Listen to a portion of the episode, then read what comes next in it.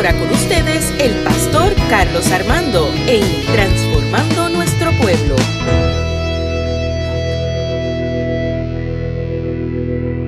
Saludos y bendiciones, aquí el pastor Carlos Armando en Transformando Nuestro Pueblo. Y qué bueno que está aquí conmigo en esta, en esta hora, en mi podcast, para disfrutar de una reflexión breve que quiero compartir con ustedes.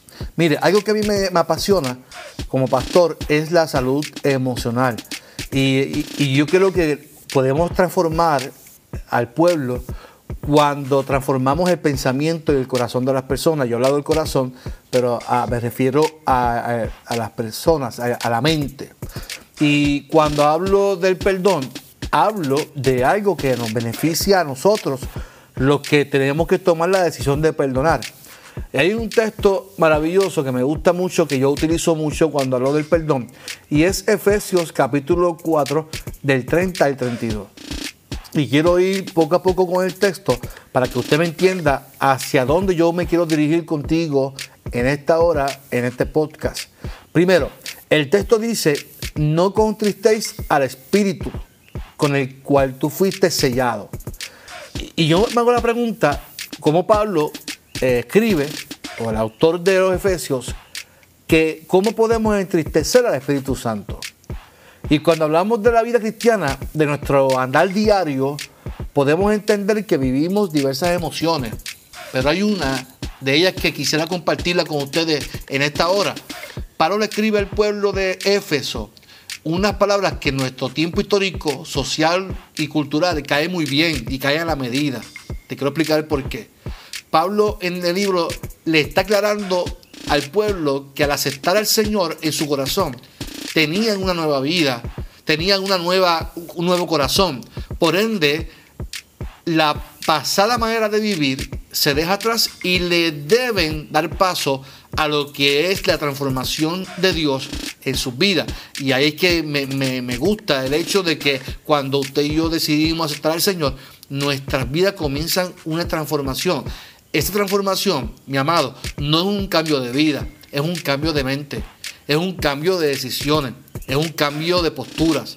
Y entonces, ahí que quiero llegar, dice Pablo, que en cuanto entonces, en cuanto a la pasada manera de vivir, despojados del viejo hombre que está viciado conforme a los deseos engañosos y renovados en el espíritu de vuestra mente y vestidos del nuevo hombre creado según Dios en la justicia y santidad de la verdad. Y esto es una realidad, que somos seres humanos y que fallamos por nuestra naturaleza pecaminosa, pero una cosa no podemos hacer, es decir, que acepto al Señor y decir que soy creyente, pero vivo la vida, entonces con, mi, con mis actitudes del pasado, de mi viejo hombre, y viviendo con amarguras y viviendo con enojos del pasado. Hoy día veo muchos creyentes afectados de su salud emocional. Viven la vida pensando que todo el mundo le quiere hacer daño. Viven la vida pensando en lo que van a hacer porque alguien algún día te difamó, dijo cosas en tu contra que te ofendieron y por ende tomaste la decisión de guardarlo en tu corazón y permitirle a tu mente crear lo que hoy llamamos raíces de amargura. El ser humano que acepta al Señor como su Salvador, dice la palabra que es sellado por ese Espíritu Santo que es nuestro consolador. Y dice Juan que Él envió al consolador para siempre. O sea, no es para los cultos solamente, no es cuando estoy en apuro o cuando estoy en momento de fallecer, es para siempre. Ese Espíritu Santo está ahí siempre con nosotros. Y Pablo entiende que en la iglesia de Éfeso había mucha gente murmurando en contra de uno contra el otro. Y esto se debía a causa de que los hermanos vivían con rencores y enojos de su pasado. Por ende, Pablo les recalca en el versículo 30, no contristéis al Espíritu Santo, con el cual fuiste sellado para el día de la redención. Es por eso que yo he venido esta, esta noche o en este día, el día que tú estés escuchando este podcast, a decirte que no puedes vivir la vida guardando rencores del pasado. Dios tiene algo nuevo para ti. Dios tiene algo nuevo para tu vida. Dios tiene sanidad para tu corazón. Mire, existe en psicología algo que se llama asuntos no resueltos. cuando, cuando nosotros vivimos la vida como si nada hubiese pasado en un momento dado, cuando alguien tirió, te difamó, dijo mentiras de ti, etcétera, alguien te hizo algo malo. La mayoría de las personas que pasan por este tipo de problemas toman las decisiones muchas veces de dejarlo en el olvido, dejarlo ahí como si nada hubiese pasado. Y dicen, yo se los dejo en las manos de Dios. El que se mete conmigo se mete con un hijo de Dios. Mucha gente dice eso. El tiempo hará olvidar, dice muchas personas. Y hacemos lo mismo y empezamos a difamarlos de igual manera. Mire, yo creo que en, algún, en alguno de estos usted se puede identificar cuando yo hablo de estos ejemplos. Lo único es que ninguno de ellos está correcto. Ningún, ninguno de los ejemplos que yo mencioné está bien.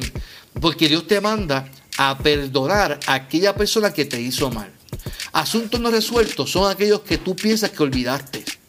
Pero de vez en cuando salen a reducir porque algo o alguien te lo recordó. Es aquel acontecimiento que tú decidiste guardar en tu corazón, que te, impide, que te impide que alcances la verdadera felicidad, que es la paz en el corazón. Me podrás decir que tienes paz hasta que te recuerdes de aquella persona que te hizo mal en aquel momento que te bancó tu vida. Mire, a mí me pasó una vez que una persona, me, un joven me faltó respeto. Hace mucho tiempo, yo ni era pastor. Y ese joven me, insultó en, el lobby de la iglesia. Eh, yo nunca le dije nada a ese joven. Otro, día, después de, tanto, de, después de casi seis años, ocho años, conozco un pastor de jóvenes de una iglesia y no sé por qué me caía mal ese pastor. Y lo miraba y lo miraba y yo decía, pero qué vanidoso, qué orgulloso este pastor, cómo habla, cómo se expresa. Y no me daba cuenta que en realidad era que este pastor me hacía recordar a este joven que me faltó respeto y que yo guardaba esa raíz de amargura. Por lo tanto, eh, esta persona recordaba y, y sacaba en mí a florecer esos asuntos que yo estaba guardando y que aún no había resuelto. Mire, mi hermano, Dios no desea que tú guardes resentimientos de nadie, que no vivas con corajes. Pablo dijo una verdad en estos textos y es que esto entristece el Espíritu Santo de Dios. El versículo 31 de Pablo redacta los causantes de, esta, de estas emociones. Dice el texto que, que saquemos de nosotros toda amargura. Dice que saquemos todo enojo. Dice que nos quitemos de toda ira que quitemos de nuestra vida toda gritería, que quitemos de nosotros maledicencia y toda malicia. Mire lo interesante. Pablo dice, quítense de vosotros. ¿Y aquí quiero llegar? Mire qué interesante, quítense de vosotros toda amargura, toda ira, todo enojo, todos esos ejemplos que le he dicho. Y estas son las emociones que no deben de vivir con nosotros. Son esas las que nos hacen sentir lejos de Dios, que me hacen actuar negativamente, que no me dejan reflejar lo que el Espíritu Santo derrama en nosotros, que es todo lo contrario, es paz, amor, es perdón. Pablo dice una realidad en este versículo, dice, quítese de vosotros. Y la realidad es que quien decidió guardar estos sentimientos en el corazón, pues fue usted, fui yo. Pues usted y yo debemos de quitar ese sentimiento de nuestra vida. La, pregunta clave que sería, pastor, ¿cómo hacemos esto? ¿Cómo yo decido quitar esta amargura de mi corazón? Mire, yo, yo te tengo que decir la, realidad. El, el, texto nos da las herramientas para manejarlo. Dice que ustedes deben entonces perdonarse los unos a los otros.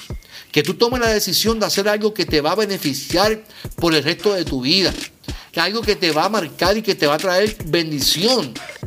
El perdón tiene un poder extraordinario. Cuando perdonamos nos liberamos de una carga grande. Cuando perdonamos nos sanamos. Nuestra salud mental mejora. Vivimos en paz y comenzamos a ver las cosas de otra perspectiva. Comenzamos a ser benignos con nuestros hermanos. Comenzamos a ser misericordiosos con los demás. De hecho, perdonando como Dios nos perdonó a vosotros en Cristo Jesús es el ejemplo claro de cómo debemos hacer. La pregunta es, oiga, ¿quién, quién merecía el perdón de Dios? Porque el texto dice, perdónese como Cristo los perdonó, pero yo no merecía el perdón de Dios, porque aún sigo fallando. Pero el texto dice, así como Dios lo hizo contigo por medio de Cristo. O sea, esto es por gracia. La gracia de Dios, ese significado de que yo no merezco algo, pero Dios lo hizo porque Él lo hizo por mí. Y de la misma manera que Él me perdona, me invita a que perdone al que me hace mal. O sea, la persona no merece que tú lo perdones. Al contrario, merece lo peor. Pero como esto es por gracia y usted es una hija, un hijo de Dios, su responsabilidad como cristiano es perdonar al que te hace mal. El problema es que muchas veces nuestro orgullo no nos deja obrar según la palabra. Y pensamos que si yo perdono al que me hizo mal, él es el que se beneficia.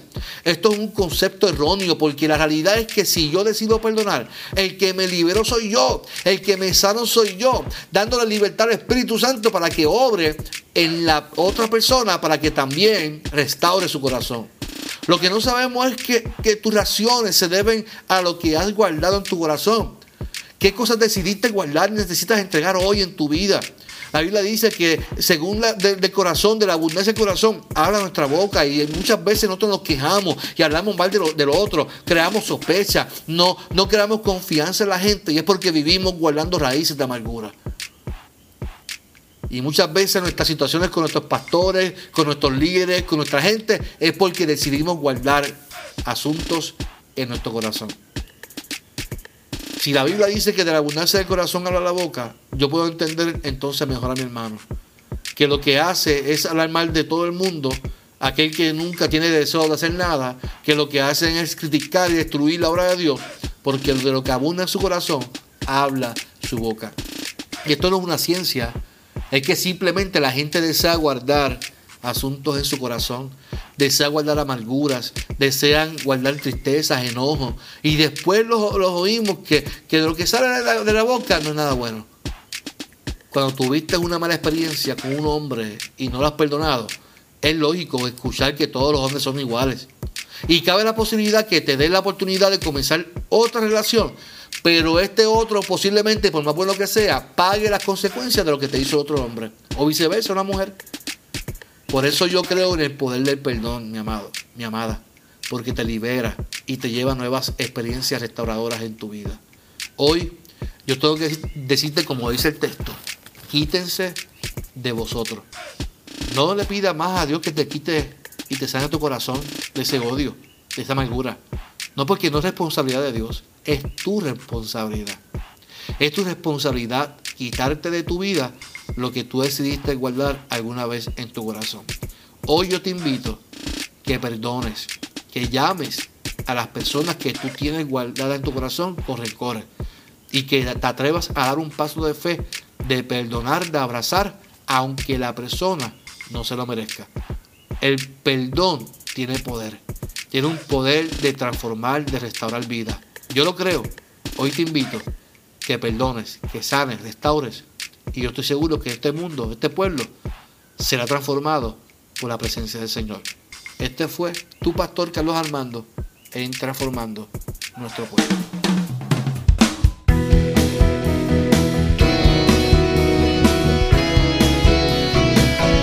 Esto fue Transformando nuestro pueblo con el pastor Carlos Armando.